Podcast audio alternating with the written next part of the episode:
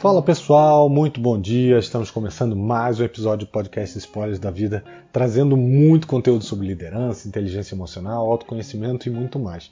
E se você ainda não ouviu os episódios anteriores, fica aqui novamente o meu convite para você ir lá no seu agregador de podcast preferido e adicionar Spoilers da Vida como favorito. Toda semana você vai encontrar novos conteúdos.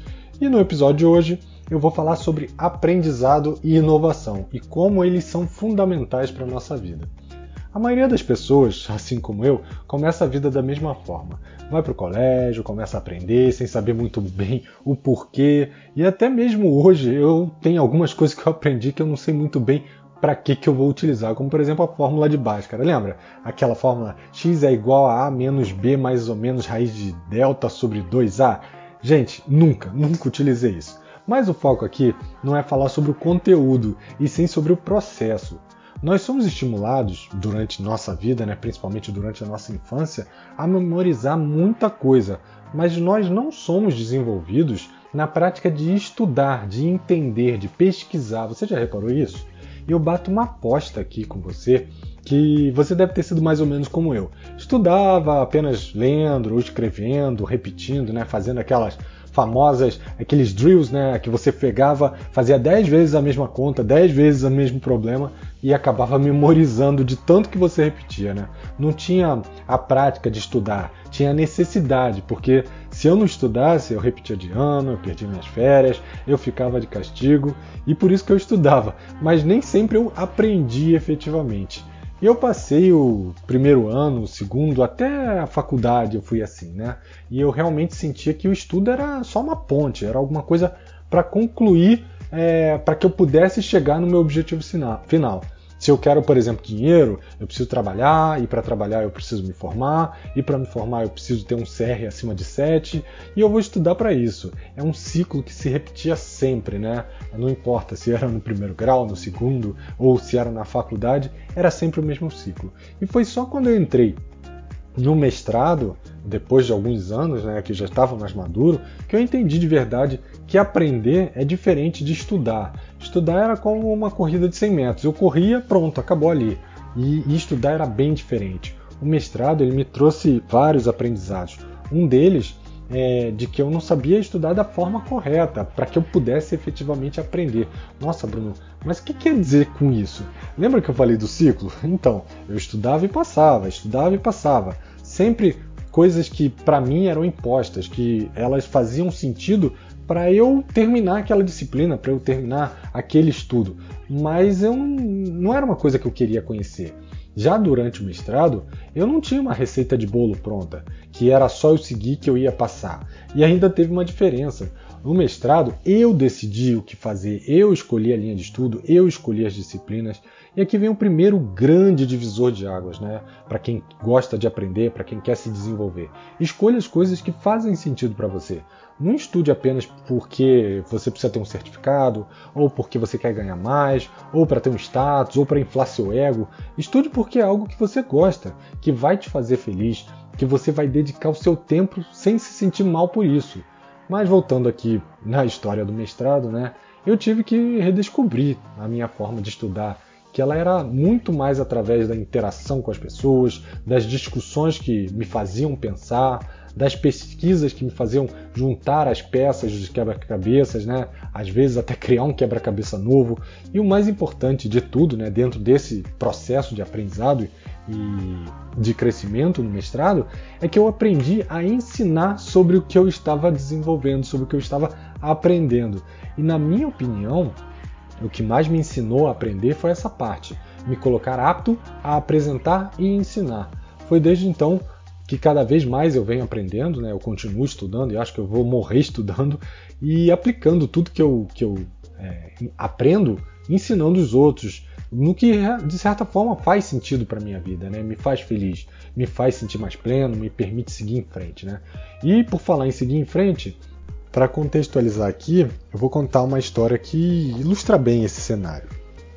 Certa vez, duas moscas caíram num copo de leite. A primeira era forte e valente, Assim, logo ao cair, nadou até a borda do copo. Mas como a superfície era lisa e ela tinha suas asas molhadas, ela não conseguiu sair.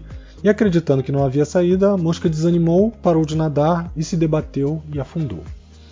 A segunda, apesar de não ser tão forte, era teimosa. Continuou a se debater e se debater e se debater por um longo tempo.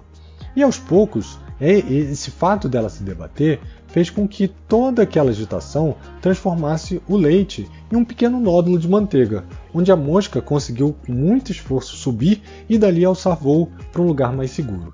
E essa é a primeira parte da história, né? Parece que é um tema como o tema do último podcast, de superação, de persistência, que eu apresentei na história do aviador, e faz todo sentido. Mas a segunda parte da história é o que eu quero que vocês prestem bastante atenção. Tempos depois, a mosca que havia sobrevivido acabou caindo novamente em um copo. Como já havia aprendido com sua experiência anterior, começou a se debater, na esperança de que, devido ao tempo, se salvaria. Outra mosca passando por ali e vendo aquela aflição da companheira, é, pousou na beira do copo e gritou: Tem um canudo logo ali, nade até lá e suba por ele. A mosca não lhe deu ouvidos. Baseando-se na sua experiência anterior de sucesso, continuou a se debater e se debater até que exausta afundou no copo cheio de água. E essa segunda parte é o que nos traz atenção de várias coisas aqui. A primeira de que às vezes é, nós não notamos as mudanças que acontecem ao nosso redor e no nosso ambiente. E, e, nessas mudanças, na maioria das vezes, elas exigem que a gente também se adapte. Quando a gente deixa de notar, quando a, gente deixa de se adaptar, e com isso a gente passa a correr o risco de, metaforicamente falando, afundar no nosso próprio copo d'água. O segundo ponto é que muitas vezes nós nos prendemos aos nossos aprendizados anteriores e deixamos de ouvir o que os outros têm a dizer, achando que as nossas crenças e experiências anteriores são suficientes em qualquer situação que aparentemente a gente conheça. No caso da mosca, se ela tivesse dado ouvidos e ido pelo canudo, ela provavelmente estaria viva. Mas naquele momento o foco dela era no problema, nas suas crenças e experiências anteriores. E exatamente da mesma maneira, às vezes a gente está tão preso às nossas crenças que a gente deixa de enxergar as soluções que surgem à nossa frente. E por fim, aquela célebre frase né, que corrobora tudo que, que eu disse até agora, né? O que te trouxe até aqui não é o que vai te levar adiante. É fato que aprender é importante e que vai te colocar à frente de muitas oportunidades. Mas às vezes a gente coloca um ponto final ou uma pausa no nosso aprendizado. Às vezes, quando a gente termina a faculdade, a gente para de estudar ou começa muito foco no trabalho, abaixa a cabeça e sai executando o tempo todo. Em alguns casos, a gente até chega a fazer uma pós-graduação, mestrado, doutorado, o que é ótimo, mas não é só o aprendizado formal que nos faz crescer. Quando eu falo é, de aprendizado, é tudo aquilo que gostamos de aprender, seja marketing, programação, inteligência emocional, liderança ou qualquer outro tema que seja relevante para o seu crescimento pessoal e profissional. E a gente não precisa de faculdade para isso, né? Nós não precisamos de alguém dizendo o que a gente tem que estudar ou limitando o nosso escopo de aprendizado.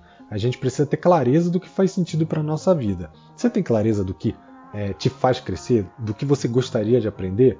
Se você não sabe, dedique um tempo para pensar sobre isso, porque a única pessoa que pode realmente fazer isso por você é você. E com isso eu termino aqui esse episódio que foi preso a uma, uma fábula aí das duas moscas. Espero que vocês tenham gostado. Se você gostou, deixe seu curtir, compartilhe esse episódio e tenha uma ótima semana. A gente se vê semana que vem. Um abraço e até lá. Tchau, tchau.